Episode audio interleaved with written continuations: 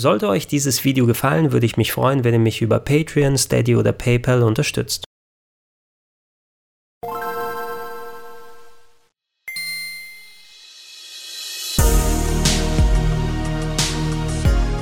Schönen guten Tag und herzlich willkommen auf rpgheaven.de zu Gregor testet Biomutant.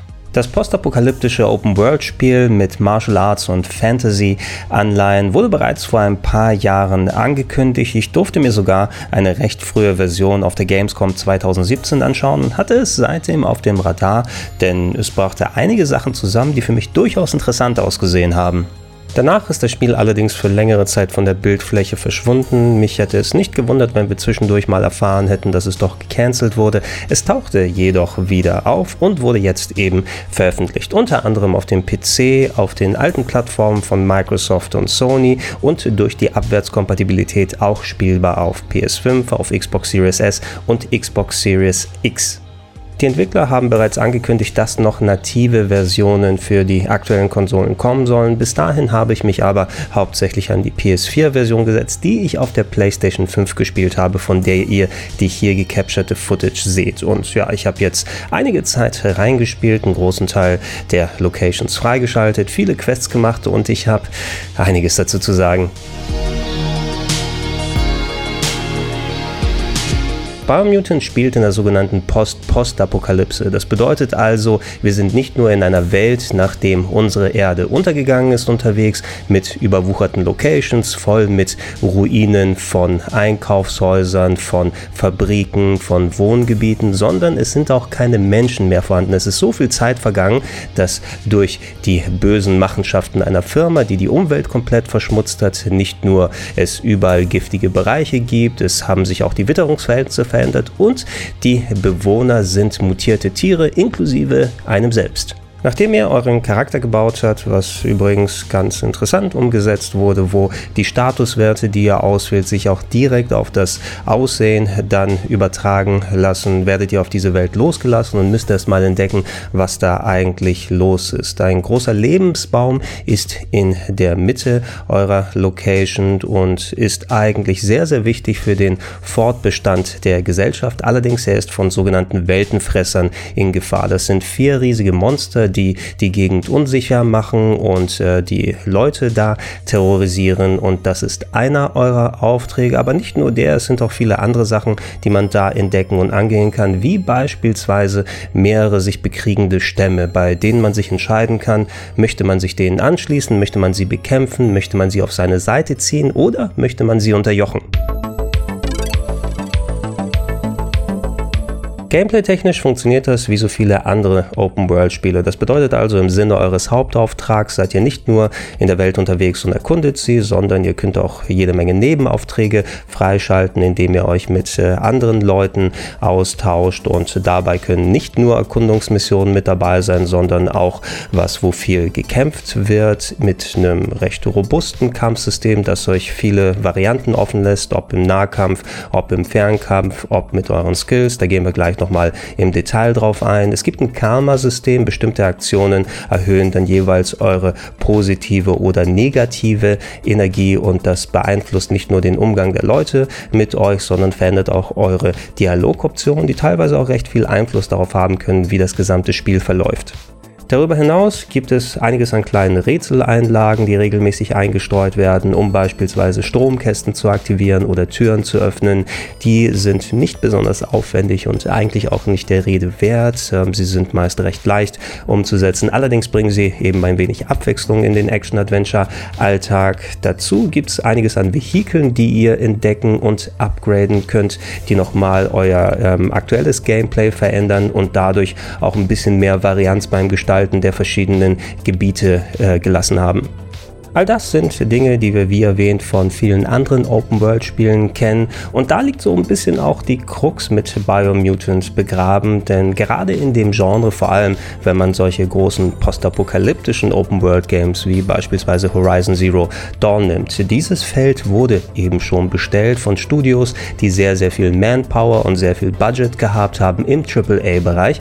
Und das ist Biomutant nicht unbedingt, denn zwar sind die Ambitionen da und die Kreativität, Qualität, die sich auslebt. Aber Biomutant selbst, das ist eigentlich ein kleineres Spiel, was von einem neuen Team gemacht wurde, Experiment 101. Das ist ein schwedisches Studio, was sich vor einigen Jahren formiert hat und das ist deren erstes Projekt. Zwar haben da bereits ein paar Open World erfahrene Leute mit äh, dabei äh, gesessen, die unter anderem für Avalanche Studios solche Games wie Just Cause oder Mad Max gemacht haben, aber am Ende ist da eben ein Open World Spiel rausgekommen, was mit einer Manpower von knapp 20 entstanden ist, statt den typischen 200, 300 oder 1000, wenn wir in Richtung Ubisoft Games gehen.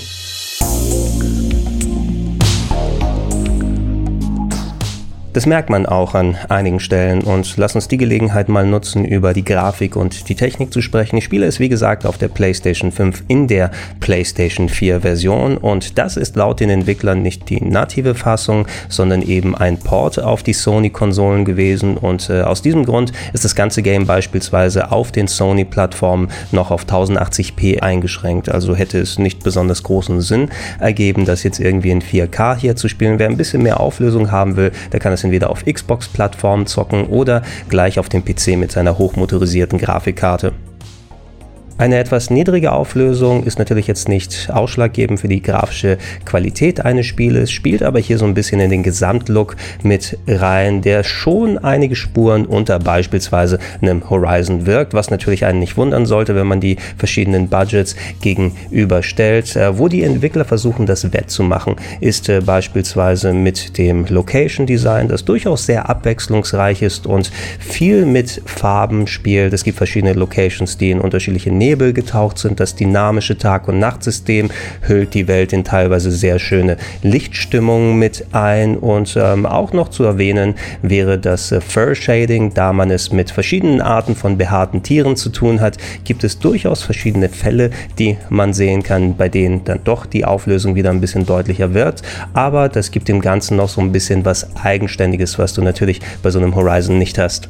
Bevor man aber davon sein eigenes Bild machen kann, gilt es erstmal in das Spiel einzusteigen und da habe ich zugegebenermaßen einiges an Schwierigkeiten gehabt. Als jemand, der das Genre mag und eben auch viele vergleichbare Spiele gezockt hat, weiß ich nicht, was es genau war an Biomutant, aber es hat sich schon als sehr, sehr zäh herausgestellt, überhaupt erstmal einzusteigen. Im Sinne des Budgets gibt es beispielsweise keine richtige Sprachausgabe bei den Figuren. Alle brabbeln in so einer typischen Kunstsprache, werden dann aber von einer Person, von einem Narrator übersynchronisiert, der einem dann quasi den Übersetzer macht. Das heißt also, ihr redet mit dem Charakter und dann sagt der Übersetzer, Strahlt, wie glanzvoll es ist, jemanden wie dich zu haben, der Karma und Gene im Myriad-Spektrum teilt. Was das Ganze irgendwann mal recht zäh und vor allem fragmentiert wirken lässt. Der Sprecher an sich, der macht auf Deutsch wirklich keine schlechte Arbeit, das ist schön emotional vorgetragen. Allerdings hat er auch die äh, undankbare Aufgabe, sich zu jeder kleinsten Sache zu Wort zu melden, kommentiert fast alles, was ihr macht, mit teilweise sich oft wiederholenden Sprüchen. Ähm, die Entwickler haben das sogar selbst gemerkt und äh, sagen einem auch, dass man in, in den Optionen dann den Grad runterdrehen kann, wie oft er sich meldet. Ich habe das schon auf die kleinste Stufe gepackt und dennoch hört er nicht auf mit dem Brabbeln die ganze Zeit. Und ich habe das Gefühl, wenn ich die Option komplett ausmache, dass mir dann doch ein bisschen was entgeht. Auch bei den Gesprächen selber, da er ja simultan übersetzt, braucht er immer ein bisschen Anlaufzeit, bis er anfängt zu sprechen. Er muss ja erstmal hören, was da gesagt wird. Und das dauert mir einfach viel zu lange. Ja, wenn ich den Text fertig gelesen habe, habe ich den dann einfach über übersprungen bis zum nächsten Mal. Und auch der Text an sich ist nicht besonders interessant, denn die Story, die geht auf so pseudo-psychologisches Mambo-Jumbo die ganze Zeit hin. Glaube an dich selbst, wer das Gute tut, bla bla bla bla. Natürlich je nachdem, in welche Richtung man sich entwickelt. Aber ich habe schon gemerkt, dass ich irgendwann einfach besser gefahren bin, wenn ich die Story ausgeblendet habe und das Gebrabbel die ganze Zeit. Mit den Kämpfen beispielsweise klappt es nach einigen Dutzend Spielstunden jetzt etwas besser, aber zu 100% warm werden werde ich damit wahrscheinlich nicht. Es fühlt sich auf gut Neudeutsch gesagt ein bisschen floaty und unpräzise an. Eure Kombos beispielsweise werden von der Art der Waffe bestimmt, die ihr equipt oder nicht equipt habt. Ihr könnt auch freihändig kämpfen und dann verändern sich Geschwindigkeit und Wirkungsradius beispielsweise. Natürlich auch je nachdem, welche Charakterklasse man spielt und welche Skills man nach und nach freischaltet, die beeinflussen das auch einigermaßen. Die Schusswaffen haben sich für mich so ein kleines bisschen wie bei Returnal angefühlt, weil ihr da nicht einen klassischen Lock-on habt, sondern eher generell in die Richtung haltet, wo die Gegner herkommen und dann die Konsole bestimmt, ob ihr trefft oder nicht. Den Fehler, den ihr nicht machen solltet, ist das wie so ein Souls-Game anzugehen. Es gibt keine Blocktaste beispielsweise, sondern einen Konter-Button, der schon sehr präzises Timing braucht, um das vernünftig auszulösen. Schafft ihr es, aber könnt ihr ein paar Follow-up-Attacken machen und Gegner in die Luft schleudern, um sie dort anzugreifen, so ein bisschen wie bei Devil May Cry. Ich habe eher die Ausweichtaste benutzt, die aber auch anders als bei Souls-Games funktioniert zum Beispiel, denn die hat so gut wie keine Invincibility-Frames. Das bedeutet also, ihr könnt einfach nicht durch irgendwelche großen Attacken von Gegnern durchtauchen, sondern müsst die speziell einsetzen, um beispielsweise durch die Beine von einem großen Gegner durchzutauchen oder im letzten Moment auszuweichen, was durch eine Zeitlupe angezeigt wird und das eröffnet einem eher dann gute Angriffsmöglichkeiten. All das sind Dinge gewesen, die ich mir nach und nach eben drauf schaffen musste und ähm, das Kämpfen an sich wirkt immer noch so ein bisschen anstrengend, vor allem wenn man es mit vielen Gegnern zu tun hat, die dann mit ähm, Schusswaffen auf einen draufballern, wo man einfach nicht alles dann zu 100% auskontern könnte, wenn man es dann genau trifft. Dann muss man dann gucken, ey, mache ich erstmal die Flucht und baller ich die Kleinen weg, bevor ich mich um den Großen im Nahkampf kümmere, damit das besser funktioniert. Immerhin werden im Laufe des Spieles sogenannte Bio- und Psi-Fähigkeiten freischaltbar, sozusagen Magien im Spiel, um Gegner zu vergiften oder eine Area of Effect Eisattacke zu machen, um die Gegner einzufrieren und drauf rutschen zu lassen. Die erweitern euer Arsenal, sind zwar abhängig von der Stamina-Leiste, aber die die regeneriert relativ schnell, sodass ihr das häufiger einsetzen könnt. Und je mehr ich von den Fähigkeiten hatte, hat sich auf jeden Fall ein bisschen mehr Spielspaß bei mir da eingestellt. Aber ich glaube nicht, selbst wenn ich dann durch bin mit dem Spiel, dass es mein Lieblingskampfsystem wird.